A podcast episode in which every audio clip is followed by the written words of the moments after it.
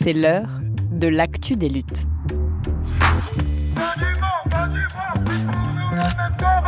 Un podcast de Radio Parleur. Le son de toutes les luttes.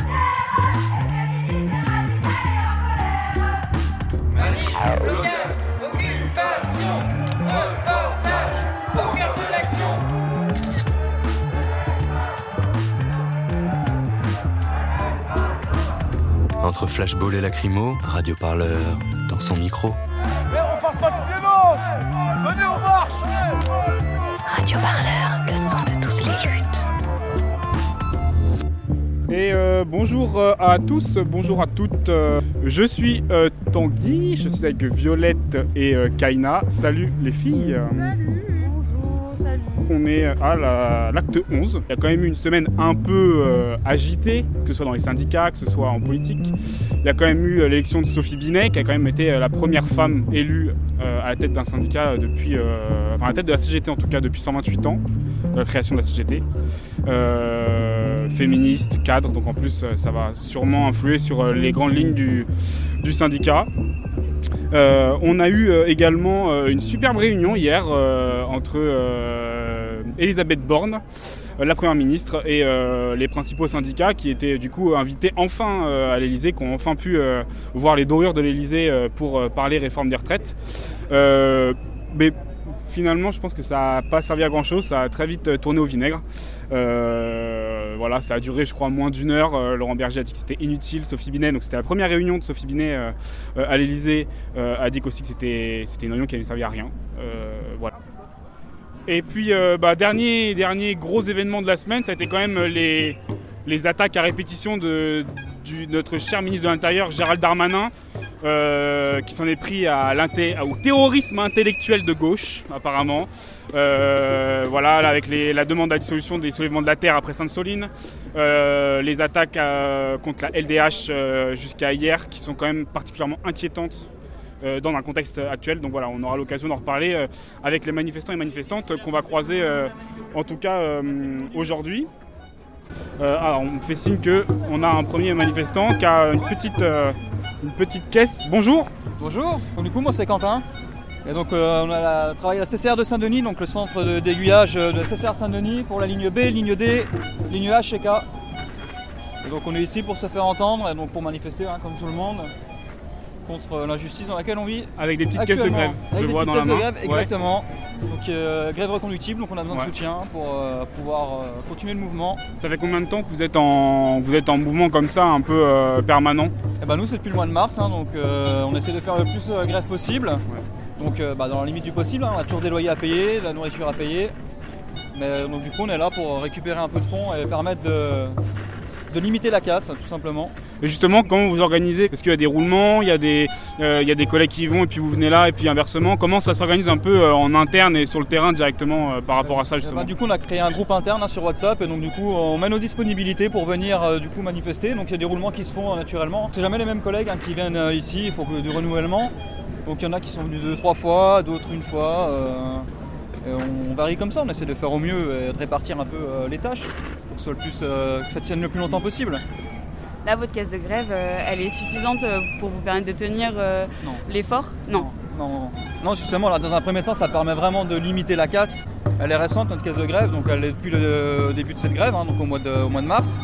Donc non, on n'a pas assez pour... on ne pourra pas tenir indéfiniment. Est-ce que toi, tu as l'impression que ce mouvement-là, il a changé quelque chose politiquement à ce stade? C'est délicat, ça, après, euh, changer. euh, je pense que quand même, euh, ça montre au pouvoir au-dessus que les Français sont là et les Français sont pas d'accord. Et que, mine de rien, même pour plus tard, les choses sont pas faciles pour eux. Nous, on sera là et on se laissera pas faire.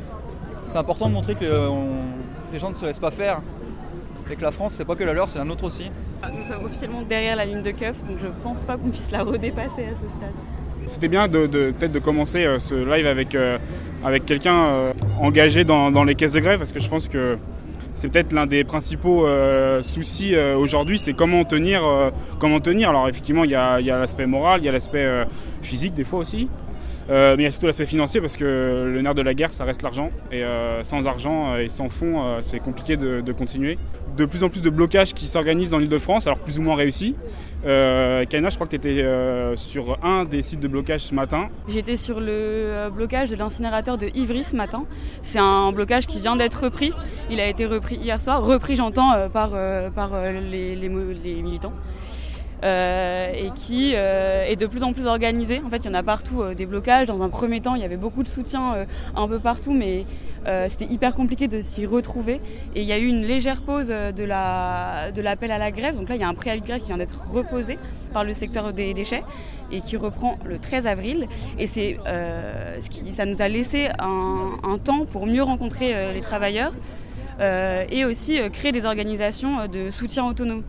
Donc là, ce qui se passe, c'est qu'il y a des AG de soutien autonome euh, au secteur des déchets qui euh, s'organisent sur des grandes boucles, qui recensent euh, les besoins des travailleurs, qui répertorient les endroits et les horaires. Et d'ailleurs, c'est peut-être qu'on pourra mettre des liens, mais c'est complètement rejoignable. Donc il y a vraiment une boucle ouverte où il y a toutes les infos qui tournent, les liens vers les caisses de grève, etc. Concrètement, ce qui se passe sur ces blocages-là, c'est que on, on est sur place euh, très tôt le matin et il y a une volonté d'en faire des lieux aussi de formation politique. C'est-à-dire que là, à Ivry, euh, un des derniers blocages, il y a eu en, en parallèle de l'action des propositions de formation au, euh, aux gestes de base de street medic, euh, à, aux gestes d'anti-répression. Et à mon sens, c'est euh, une chose réellement intéressante politiquement qui se passe à cet endroit-là, parce que c'est un endroit de partage des cultures politiques. Je suis sur les mobilisations depuis un moment, depuis l'université. Ça, ça a été ma porte d'entrée. Et euh, depuis la loi travail, je pense que c'est la première mobilisation où je vis autant de points de rencontre avec les secteurs travailleurs et que euh, ça crée du déplacement politique à plein d'égards. Il y a l'air d'y avoir euh, une, convergence des luttes entre euh, jeunesse et, travailleurs. On en parlait justement dans, dans la dernière lettre des luttes euh, qui, est partie, qui est partie mercredi sur la jeunesse qui commençait voilà, à rejoindre les, travailleurs et à prendre des fois le relais sur les sites de blocage. Je pense qu'il y, y a plein de trucs effectivement qui sont hyper réjouissants avec cette rencontre et le parallèle avec ma 68 l'est forcément parce qu'on espère que ça puisse aller aussi loin, mais que cette rencontre entre la jeunesse et les travailleurs, elle est intéressante parce que c'est deux groupes qui n'ont pas les mêmes ressources politiques, les mêmes ressources de temps et de moyens, et que ces ressources-là, elles sont hyper euh, complémentaires politiquement, et que ça donne énormément de force de se savoir mutuellement euh, euh, dans les mêmes espaces de lutte parce que précisément on peut donner du temps et de l'énergie et de l'argent là où les autres en ont pas. Et l'autre truc que je voulais dire par rapport à effectivement cette réalité intersectionnelle avec les, avec, les affaires de blocage, c'est que par exemple, en fait, aussi ce qui se passe avec le blocage, euh, les soutiens aux, garages, euh, des boueurs, les incinérateurs, etc., c'est aussi la réalité euh, socio-économique de ces travailleurs-là. On parle de travailleurs euh, racisés qui euh, vivent dans les quartiers pour beaucoup. Moi, on, on- on croise dans les camions. Enfin, du coup, les gens s'organisent à proximité de l'espace où ils vivent. Moi, je croise dans les, dans les camions euh, qu'on qu'on bloque euh, des, des- des gens qui vivent euh, sur mon quartier, quoi. Et que ça, c'est aussi une manière de tirer des lignes de, de solidarité avec euh, une culture antiraciste. Il y a de plus en plus de blocages de toutes sortes. Et j'ai l'impression que là, par rapport aux anciens mouvements, on atteint euh, aussi les limites de la manifestation en soi et on, fait, déborder euh, cette revendication à l'endroit directement des secteurs, des secteurs travailleurs, des secteurs bloquants. Et du coup, il y a une volonté de aussi d'endu- enfin, qui est nécessaire aussi parce qu'il y a une endurance à tenir et qu'on n'en peut plus de marcher des kilomètres et des kilomètres et qu'il faut penser quelque chose dans la durée. Du coup, il y a une volonté de, euh, de bloquer, de ne pas laisser le cours normal des choses euh, reprendre. On croule sous euh, les listes de possibilités d'action. quoi. Et, et c'est des- ce qui est hyper rassurant, c'est que des- c'est des espaces où on se rappelle que euh, l'action syndicaliste, ça peut aussi être ça. Enfin, genre la politique syndicale, ça peut aussi être de l'action euh, directe et, et contraignante. Quoi. Bonjour madame. Bonjour, je m'appelle Sylvie, je suis technicienne de labo et je travaille en milieu hospitalier. Et donc en grève aujourd'hui? Et en grève aujourd'hui parce que cette retraite, euh, euh, pour nous, c'est un combat de tous les jours. hein. On n'est déjà pas assez nombreux dans les hôpitaux. On, a des contraintes horaires qui sont phénoménales. On travaille de jour, on travaille de nuit, on travaille euh, les week-ends 7 sur 7. Enfin bref, des vies compliquées. Euh, ça use. ça use d'être comme ça en horaire décalé tout le temps. Euh, pour les vies de famille, c'est aussi compliqué. Donc c'est vrai que nous demander d'aller jusqu'à 64 ans, c'est purement et simplement impossible. Physiquement, on n'en peut plus et on ne peut pas tenir un rythme comme ça. C'est pas possible. Cette réforme, euh, elle a été prise à l'envers. En fait, euh, moi je pense qu'il aurait peut-être fallu voir tout ce qui était pénibilité déjà. Et une fois que la pénibilité était déjà établie par corps de métier, par profession, etc., etc., à ce moment-là, euh, voir avec les partenaires sociaux comment on pouvait faire évoluer les choses. Vous êtes syndiqué Oui, tout à fait. Depuis combien de temps du coup Oh, maintenant, ça doit faire, euh, je sais pas, une dizaine d'années. Est-ce que euh, là, cette mobilisation, là pour vous, euh, a changé quelque chose dans la manière de s'organiser au niveau syndical Alors, je pense que, honnêtement, le, le fait d'être, comment D'avoir réussi cette intersyndicale, ça prouve que quand il y a des, des mouvements euh, très importants comme ça, le but c'est d'arriver à travailler ensemble et d'être, euh, d'avoir des idées communes finalement, même si euh, après on a des divergences d'opinion. Mais sur des gros projets comme ça, il faut impérativement qu'on arrive à travailler ensemble et peut-être effectivement à être plus mobilisés et regroupés. Ça ne peut être qu'un avantage pour les travailleurs. Comment est-ce que vous voyez, vous, la force éventuelle de contre-pouvoir que les syndicats pourraient avoir euh, là euh, aujourd'hui. Ah, ac- Actuellement, je pense que après, voilà, des grosses manifestations comme ça, peut-être que ça peut évoluer vers euh, des, des points, euh, des impacts plus locaux. Et non plus des grosses manifestations sur la région parisienne ou sur les grandes villes. Moi, je viens, d'une petite ville de province. Bon, bah voilà, après, on peut rester au niveau local et puis euh, avoir des actions locales. Peut-être que ça peut être aussi une bonne chose. Ce qu'il faut savoir, c'est que actuellement, bah, malheureusement, euh, l'impact financier sur tous les grévistes est très important et euh, beaucoup de gens n'ont plus la possibilité de poser des jours de grève. Donc, il faudra envisager d'autres options et d'autres mobilisations. Après, c'est effectivement en termes d'organisation, parce que moi, je ne suis pas euh, quelqu'un qui fait du syndicat à temps plein. J'ai aussi mon activité euh, au sein de l'établissement. Et malheureusement, j'ai pas forcément le temps de démarcher euh, dans tous les services, à aller leur dire, à aller essayer de mobiliser, en fait, finalement, mes collègues. Et puis, de toute manière, en plus, ce qu'il faut savoir, c'est qu'au niveau hospitalier, la plupart du temps, il y a des réquisitions, enfin des assignations, parce que justement, on est trop peu nombreux. Un des vecteurs euh, de- d'endurance euh, dans les mobilisations, euh, c'est aussi ce qu'on y trouve en termes de interrelationnel, de solidarité à l'interne du mouvement. Est-ce que vous, à ce stade de la mobilisation, elle vous a apporté quelque chose personnellement? Alors, je dirais que pour l'instant, moi, ce que, ça a pu m'apporter, c'est que je vois que les gens sont capables de se mobiliser. Et même si la mobilisation réduit, on peut, dire malgré tout que la population reste mobilisée et en tout cas derrière les manifestants. Même si voilà, il y a moins de monde dans les rues, malgré tout, je pense que euh, les gens qui continuent à travailler soutiennent le, le mouvement de grève. On le voit très bien avec tous les dons qui ont pu être faits pour soutenir les, les grèves à droite à gauche. Et euh, ça, c'est quand même un bon signe, c'est un signal quand même. Donc moi, j'y crois encore fortement. On va finir ce beau. Merci beaucoup. Bonne manifestation à vous. Merci. Prenez soin de vous, attention. Oui, mais il n'y a pas de raison, on Non. n'est pas méchants. hein. Depuis ce matin, euh, euh, je crois que 6 heures, ça a commencé. euh, le dépôt total d'Anvers, le dépôt total d'Anvers est bloqué par, oui, vous, vous ne rêvez pas, par des travailleurs belges en soutien aux grévistes français. Euh, parce qu'en fait, euh, l'État français, euh, vu que les dépôts en France sont partiellement bloqués, et ça réussit bien pour le coup, l'État français va chercher du carburant à l'étranger, notamment chez nos voisins belges. Et, et donc les, les travailleurs belges, pour éviter que, que cette stratégie ne brise la grève en France, ont décidé de bloquer eux aussi euh, leurs dépôts de carburant. En fait, euh, même il y a eu une attention euh, syndicale euh, à l'égard des grèves et des mobilisations qui avaient lieu en dehors de la France. Qu'en fait, là, on a aussi l'Allemagne qui commence à, qui, lance dans une grève par rapport au transport, qui a la Grande-Bretagne qui est encore et toujours dans un mouvement de grève dans le secteur de la santé, et que petit à petit, j'ai l'impression qu'il y a l'émergence d'une réflexion politique qui a envie de penser ça ensemble, quoi. Et, qu'il y que, et que, fait, puisqu'on est dans un système qui, où effectivement euh, les ressources énergétiques passent pays à d'un pays à l'autre, euh, bah, c'est là aussi qu'il va peut-être falloir euh, être bloquant, je ne sais pas. C'est en tout cas hyper réjouissant de se dire que c'est possible de faire des liens transfrontaliers comme ça. Bonjour Comment tu t'appelles Estelle, T'as quel âge 20 ans. J'imagine que c'est pas la première fois que, que tu manifestes. Depuis combien de- ça fait combien de fois que tu es dans la rue contre la réforme des retraites là Euh, ça fait trois fois.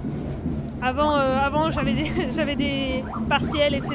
Donc euh, je pouvais pas, mais j'étais là à Concorde euh, lors de l'annonce du programme 49.3. J'étais là euh, il y a deux semaines lors de la plus grosse, euh, la plus grosse manif aussi. Voilà. Et comment ça se passe euh, autour de toi euh, en ce moment? Du coup, tu à la fac?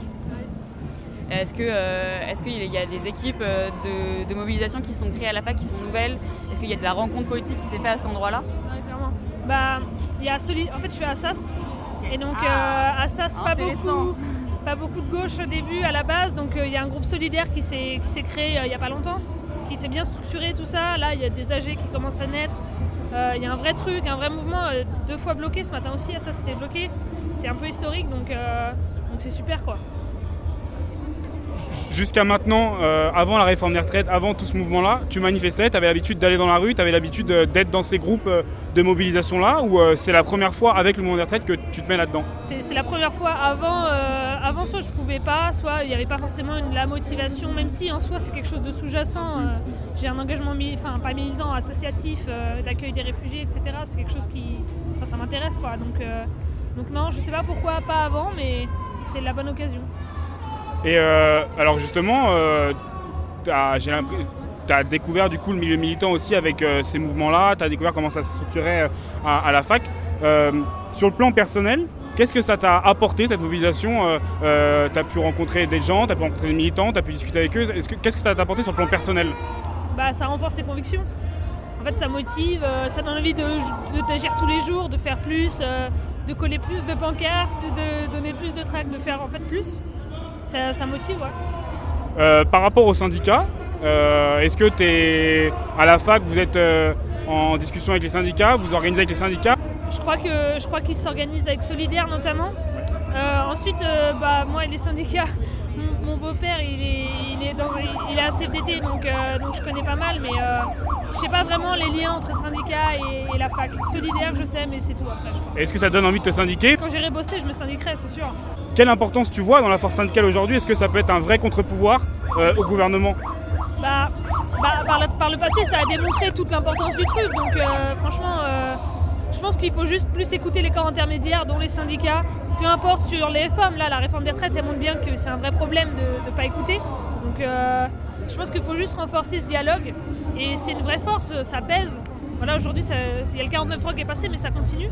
Donc, moi, je pense que j'ai une vraie confiance envers les syndicats, même si euh, ils sont un peu bafoués en ce moment. Au final, les syndicats, ils sont très rapidement euh, éteints par le gouvernement. La réunion avec euh, Elisabeth Borne n'a rien donné et ils ont très vite claqué la porte.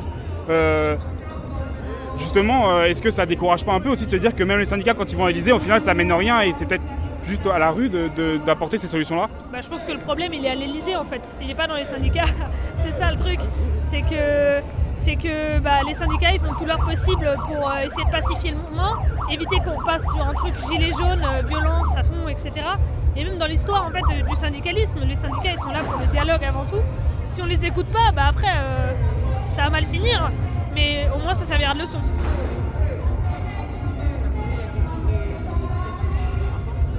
On arrive sur le stand de la LDH.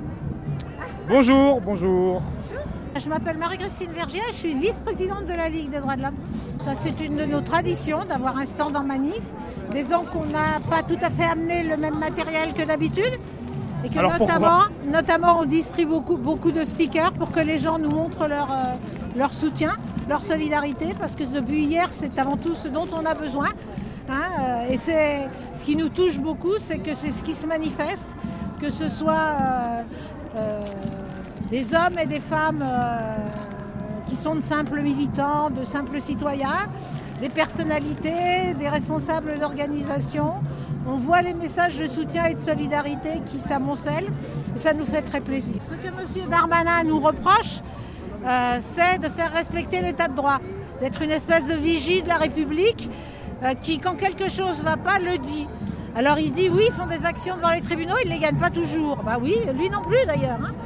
Donc euh, on est là pour faire respecter l'état de droit. On a 120 ans, on a été créé au moment de l'affaire Dreyfus contre l'antisémitisme, mais aussi contre la raison d'État. Ce qui permet au nom de l'État de tout permettre et de tout dire. On a tendance on a tendance à confondre aujourd'hui légalité et légitimité. Tout ce qui est légal, tout ce qui est du côté de la loi n'est pas forcément légitime. Et on dénonce les violences policières, ce qui ne veut pas dire que l'on ne dénonce pas toutes les violences. On est une organisation pacifiste. Donc on ne, on ne cherche pas à mobiliser euh, par les armes, par, même par les luttes, euh, les luttes violentes, c'est pas notre truc. Hein. On dénonce toutes les violences. Mais la violence de la police, ce n'est pas n'importe quelle violence. Cette violence, c'est ce qu'on appelle la force légitime de l'État. Donc elle doit être, euh, elle ne doit être utilisée qu'à bon escient, je dirais. Et utiliser à bon escient, ça veut dire quand elle est nécessaire et proportionnelle. Et en ce moment, on voit de la violence policière qui n'est pas nécessaire et qui ne s'en passe pas seulement aux gens qui sont violents euh, de l'autre côté, mais à tous les manifestants pacifistes qui sont, euh, On, qui sont là. on le voit euh, sur les réseaux, il y a beaucoup de photos, de vidéos qui tournent de gens qui marchent sur le trottoir, qui font rien apparemment de dangereux et qui sont victimes de ces violences-là. Euh, vous, quand vous entendez Laurent Nunez qui dit, alors je crois que c'était sur le plateau de TPMP, euh, qui dit, euh, moi non plus, mais en tout cas j'ai vu l'extrait, qui disait euh, qu'il n'y avait pas de violence policière. Bien, comment- monsieur, comment- Monsieur euh, Nunes comme Monsieur Darmanin, c'est ça qu'ils supportent pas. C'est que nous étions là à Sainte-Soline. Nous sommes là dans toutes les manifestations avec nos observateurs, qui sont des observateurs indépendants de l'État, mais qui sont des militants, des militantes, hein, qui ne cachent pas. Ils mettent, mais on, on y va, mais en n'étant pas, euh, en se faisant fort de ne pas manifester, d'être là juste pour observer, pour constater. Et on fait des rapports en la matière. Il se trouve qu'à Sainte-Soline, une de nos équipes d'observateurs était euh, très près de l'endroit où s'est fait blesser ce jeune homme qui est toujours en... Serge Serge qui est toujours en, en son état d'urgence avec un, pro- un pronostic vital engagé. Et euh, nous avons fait notre boulot, ce que nous faisons toujours. Nous avons constaté la difficulté des secours euh, à, à venir sur place. Donc M. Darmanin ne, ne supporte pas qu'on conteste sa version des faits. Nous continuerons à contester sa version des faits. Est-ce que c'est la première fois que la Ligue des droits de l'homme est remise en cause euh, par des politiques? Remis en cause par des politiques, non. C'est- je veux dire, on n'a pas fait les statistiques. Mais remise en cause avec cette violence-là, de cette façon-là, c'est la première fois depuis le régime de Vichy. Hein. Pendant, le régime pendant la Seconde Guerre mondiale, notre organisation a été dissoute. hein. La plupart, enfin une, grande partie de nos militants euh, euh, ont été poursuivis. Euh, euh, la moitié des membres de notre comité central a été arrêté, torturé, déporté, assassiné, comme notre président de l'époque. Donc c'est vrai que quand on nous menace de cette façon-là, ça nous rappelle cruellement notre histoire. Et c'est pas ça qui va nous faire baisser les bras. Je dirais on en a vu d'autres en même temps. Est-ce que avec cette déclaration-là, vous avez peur que, que ce soit juste au début d'un long combat, d'une pente glissante, fait que dans deux semaines, Gérald Darmanin euh, vous menacera comme il a menacé les soulèvements de la Terre J'espère pas, vraiment. La Mais- question, c'est pas la Ligue des droits de l'homme en tant que telle. La question, c'est les attaques répétitives contre la liberté associative, contre le droit, à- le droit euh, de manifester. Tout ça, c'est des symptômes. Pourquoi on, on- on utilise ça, je dirais? Pour faire comprendre que derrière, il y a des choses graves qui peuvent se passer.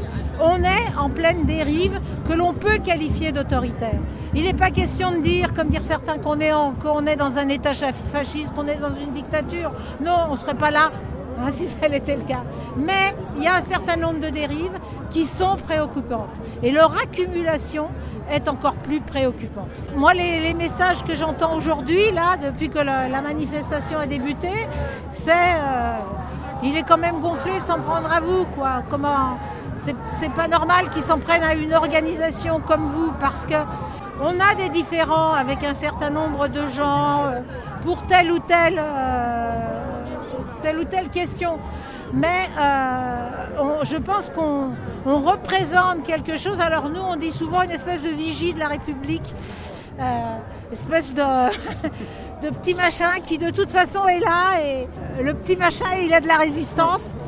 Et le petit machin, il est content aussi parce qu'il voit beaucoup de jeunes arriver vers lui. Et euh, je trouve que ça, c'est, c'est- ça nous fait énormément de bien. Depuis là, le cycle sur les violences policières, dans, les, dans, les, dans ceux qui veulent devenir observateurs, c'est beaucoup les jeunes parce qu'ils montrent que euh, ça, ils se rendent euh, utiles comme ça. ça. Parce que c'est vrai que le combat pour les droits de l'homme, c'est souvent un combat qui est un peu théorique et, et les gens ont du mal à le voir concrètement. C'est quoi le, combat pour, euh, le combat pour les droits de l'homme? Parce que c'est mille et une choses au quotidien qui vont euh, de la bataille d'un sans-papier euh, jusqu'à la bataille contre M. Darmanin quand il nous agresse, des menaces, des, plaidoyers en direction des organisations internationales, auprès de l'ONU, du Conseil de l'Europe, auprès des parlementaires. Salut toi Très belle casquette. Allez, petit sticker. Oh, pas de souci. Distribution de souci. Super. Bah oui, oui, allez-y, allez-y. Ah, non, non, mais vous, fa- vous faites bien. Le pins aussi, j'avais pas vu, mais badass aussi le pins. Bah, merci beaucoup. En tout cas, on va vous laisser merci euh, vous, distribuer les. Bah non, mais on va vous laisser distribuer les petits stickers parce que. Est-ce que je peux en avoir un, s'il vous plaît, sur la veste? Allez-y. Superbe. Voilà, merci beaucoup. Il est superbe. Merci beaucoup. Bonne journée. On essaye de vous euh, trouver encore euh, quelques personnes et puis euh, on remonte rapidement le cortège. Je crois que Kaina a interpellé des militants de la CGT.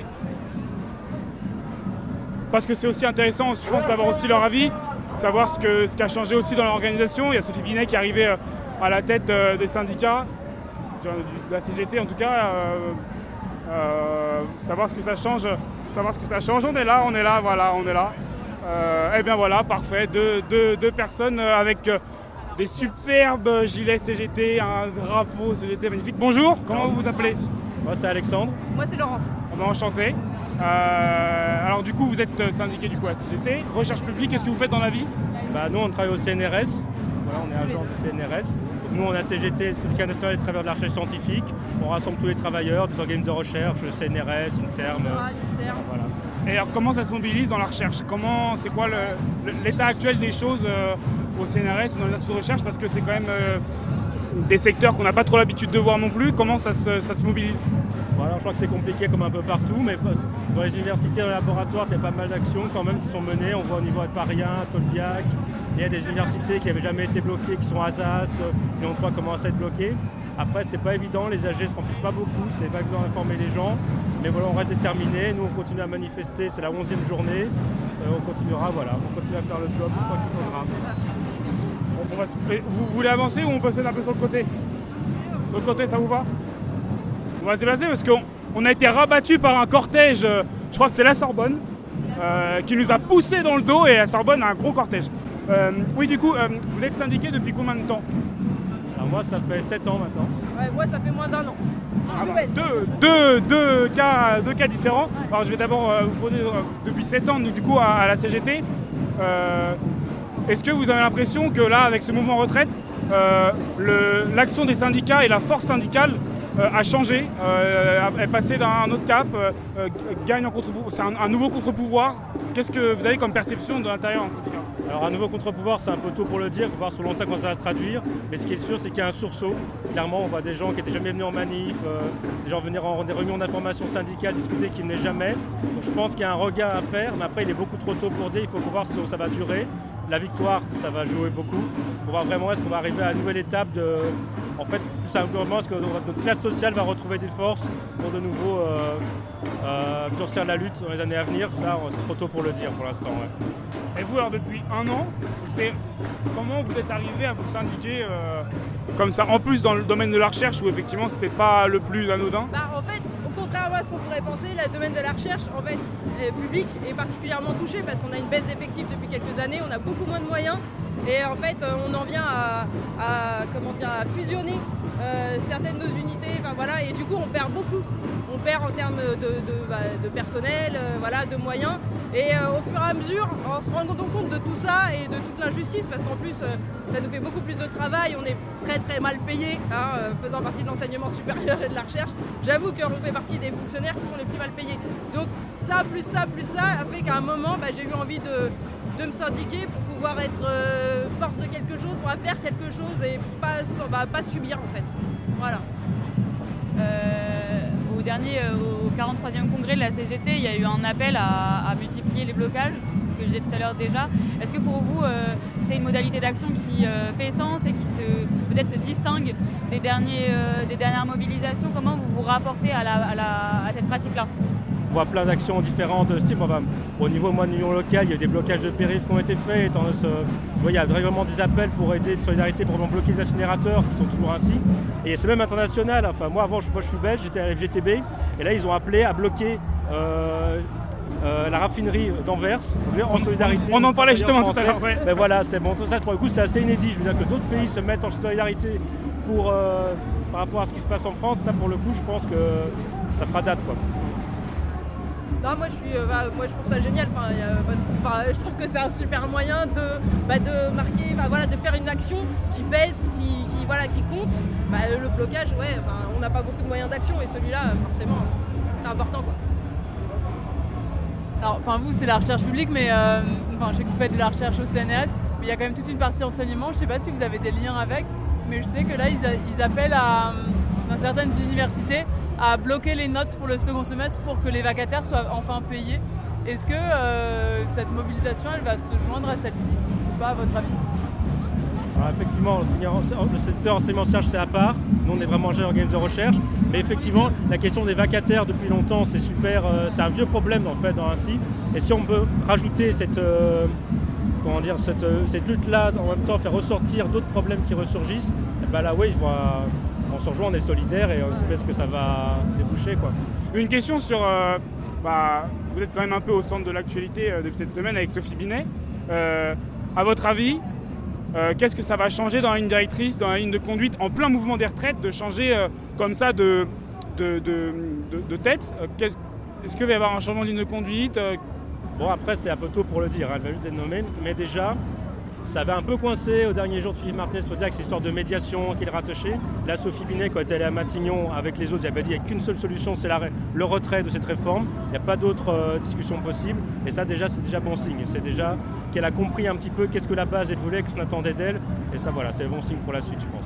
Qu'est-ce qu'elle vous a apporté personnellement? Parce que voilà, on parle beaucoup de violence policière, on parle beaucoup euh, de la répression violente, mais on parle pas, je trouve, assez de la, le- vais- j'ai envie de dire de la joie militante autour des manifestations aussi, euh, des sites de blocage. euh, euh, sur les sites de blocage, il y a- des formations euh, en anti-rep, il y a des formations en médic, y a- c'est de la rencontre politique, c'est de la rencontre sociale. Qu'est-ce que vous, ça vous a apporté euh, personnellement de vous indiquer et sur cette manifestation-là euh, Et bah de rencontrer des gens super intéressants, euh, voilà déjà, de rencontrer des camarades qui sont impliqués euh, comme moi en fait euh, finalement, et puis de suivre un peu le mouvement, et puis d'apprendre plein de choses, euh, euh, de se sentir mobilisé, euh, de venir, euh, moi souvent sur les manifs, bah, des fois j'arrive et en fait je suis toute seule, et après euh, on, voilà, on, voit des, drapeaux, on se dit ok ça c'est les miens, on y va, et puis après bah, on crée des liens, et puis euh, ça, crée aussi un réseau, et ça permet de, bah, s'ouvrir un petit peu à toute cette lutte syndicale et euh, c'est hyper intéressant, en tout cas c'est enrichissant.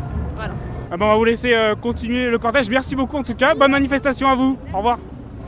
Voilà, c'était euh, vraiment, euh, bah, je trouve intéressant. On a quand même eu deux syndicats aujourd'hui, euh, voilà, avec un même message, je pense, par rapport à une même réponse aussi par rapport à la question qu'est-ce que ça leur apporte, c'est de se rencontrer, de discuter. Et c'est comme ça d'ailleurs que naissent aussi les mouvements, c'est les gens qui se rencontrent, qui... On disait avant d'ailleurs avec le Covid, euh, les gens se parlent plus, euh, les gens... Et ben au final peut-être que cette mobilisation-là aussi a, donné un nouveau élan à ça, un nouvel élan à ça, et a donné des solutions en fait, je trouvais ça, des solutions euh, concrètes et faciles à, se dire comment on peut se réunir, comment on peut discuter et comment on peut agir. Surtout que même parfois, juste cette, dimension-là de, d'agrément euh, social, elle peut aussi servir matériellement la lutte. Car il y a des soirées de soutien tout le temps et que les caisses de grève se remplissent aussi grâce à ça. Donc aller faire la fête aux soirées de soutien, c'est super. Et ben voilà, les, bamboches, les bamboches. Je pense qu'on on a assez investi Twitter pour aujourd'hui. on, avait, euh, on avait une grosse, euh, un gros axe qu'on avait noté sur le traitement médiatique de ces manifestations. Mais on a normalement un épisode de Penser les luttes qui devrait euh, se pencher sur ce traitement médiatique-là. Deux, trois petits éléments comme ça en ouverture. Il y a quand même eu euh, y a quand même de plus en plus de signes qui montrent que euh, ça, se, ça se révolte un peu dans les médias. Il y a eu, alors y a eu BFM TV hier, je crois l'info est passée que on interdit aux chroniqueurs et aux journalistes de prononcer les termes violence policière à l'antenne. Pourquoi? Eh ben Parce que BFM est beaucoup dépendant des sources policières et donc on leur demande, je pense plus haut, de ne pas prononcer euh, euh, ces termes-là. Euh, Il y a eu le Parisien aujourd'hui, il me semble, ou avant-hier, la quasi-totalité de la rédaction, je crois qu'il y a eu trois contre, mais sinon tout le monde était pour, 117 ou pour, pour signer une tribune en disant qu'ils étaient inquiets de la ligne éditoriale que prenait le Parisien avec une dérive partisane. Alors on a discuté un peu avec Violette ce matin, mais le fait qu'il y ait une dérive partisane, euh, en tout cas moi, là je parle en mon nom hein, personnellement, ça me choque pas vraiment, parce que Politis aussi a une dérive partisane. Mais, mais, mais, mais dans le sens où euh, euh, les journalistes du, Parisien, je pense, voilà, atterrissent un peu en disant mais en fait le Parisien est engagé et en fait oui ça remet toute la question de la neutralité journalistique en place et j'ai l'impression que ces, mouvements-là retraitent ce traitement médiatique mais au cœur de- de la mobilisation aussi le traitement médiatique qu'on accorde à ces, à ces, à ces mobilisations-là et bah, mine de rien ça fait quand même un peu deux camps, les médias euh, privés qui appartiennent à des grands milliardaires et puis les médias indépendants comme Politis, comme Basta, comme Radio Parleur, comme Street Press, comme Le Média, euh, qui du coup euh, bah voilà, abordent ces mobilisations-là avec un angle et, des biais certains, mais assumés en tout cas. Et, voilà, on espère qu'en tout cas on, arrive à vous donner des infos, à vous informer autrement. Euh, voilà, c'était en tout cas le, le message que j'avais. Tout ça pour dire qu'on aura un épisode de Pensée et Lutte sur le traitement médiatique des manifestations. Voilà. Euh, je pense qu'on va clôturer. Si vous avez euh, un petit dernier mot, Kaina, Fanny, à dire. Non mais non mais c'était cool, merci à celles euh, qui nous écoutent. Et à une prochaine sur les prochaines manifs. Merci à tous de nous avoir écoutés. Comme d'habitude, on vous fait un petit condensé de ce live dans les, dans les prochains jours à monter tout ça. On vous dit euh, bonne manif, bonne révolution, et puis euh, à très vite. Euh, ciao, ciao.